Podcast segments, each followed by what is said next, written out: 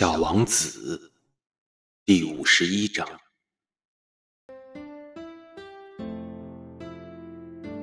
这天夜里，我没有看到小王子启程，他不声不响的跑了。可当我终于赶上他的时候，他坚定的、快步的走着。他只是对我说道：“啊，你在这儿。”于是他拉着我的手，但是他仍然很担心的对我说：“你不该这样，你会难受的。我会像是死去的样子，但这些都不会是真的。”我只是看着小王子，没有说任何话。你明白，路很远，我不能带着这副躯壳走，它太重了。我仍然沉默不语，但是这就好像是剥落的旧树皮一样，旧树皮没有什么可悲的。我还是沉默不语。这时，小王子有些泄气了，但是他又振作起来，还是对我说着：“这将是蛮好的。你知道，我也一定会看星星的。所有的星星，都将是带有生了锈的咕噜的井。所有的星星都会倒水给我喝。”我只是看着小王子，还是沉默不语。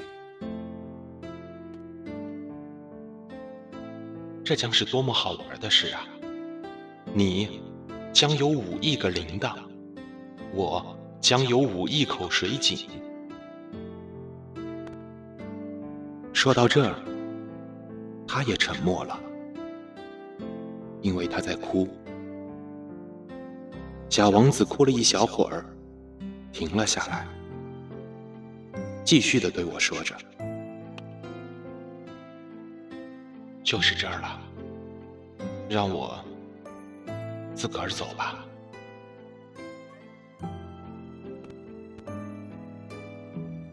这时，他坐了下来，我能感受到小王子害怕了，可他却仍然看着我说道。你知道，我的花儿，我是要对它负责的，而它又是那么弱小，那么天真，它只有四根微不足道的刺，保护自己，抵抗外敌。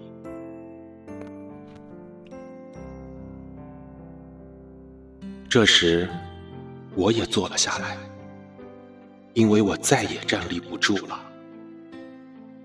我静静的看着他，